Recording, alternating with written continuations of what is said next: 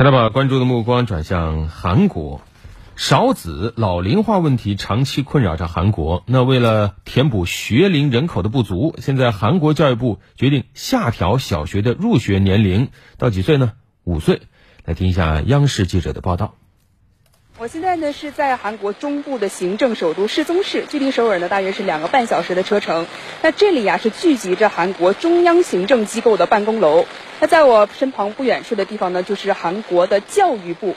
那在最新出炉的学制改革方案中啊，韩国教育部决定在未来几年内呢，把小学的入学年龄下调到五周岁。消息一出，是立即引起了韩国各界的热议。那自韩国一九四九年颁布教育法，把法定入学年龄定为六周岁以来呢，这还是韩国七十多年来首次公布调整方案。那这些年呢，在韩国少子老龄化的问题加剧，下调入学年龄呢，可以暂时填补学龄人口的不足。为了防止方案正式实施的时候入学人数激增，韩国呢是打算采取渐进式的调整。例如实施的第一年呢，只有一到三月出生的五周岁儿童啊才可以入学。另一方面呢，提前入学就意味着提前毕业。那有不少赞成者是认为啊，让年轻人尽早毕业进入社会呢，能够缓解劳动力老龄化的问题。那说不定年轻人呢还能早一点结婚，也有助于改善低生育率。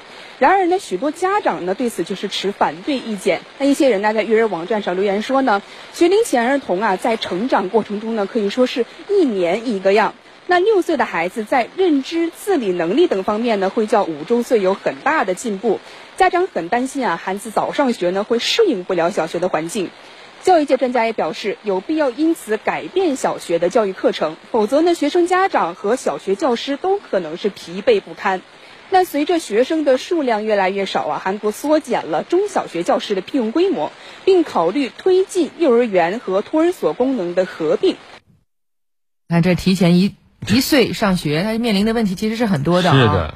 你比方说，呃，如果五岁上小学，那十六岁就能投入职场，专家就认为你早点读书就能够早点毕业工作嘛。一方面学龄前儿童减少的这个问题也可以解决，一方面这个老龄化的工作人员不足的问题也可以解决。但是。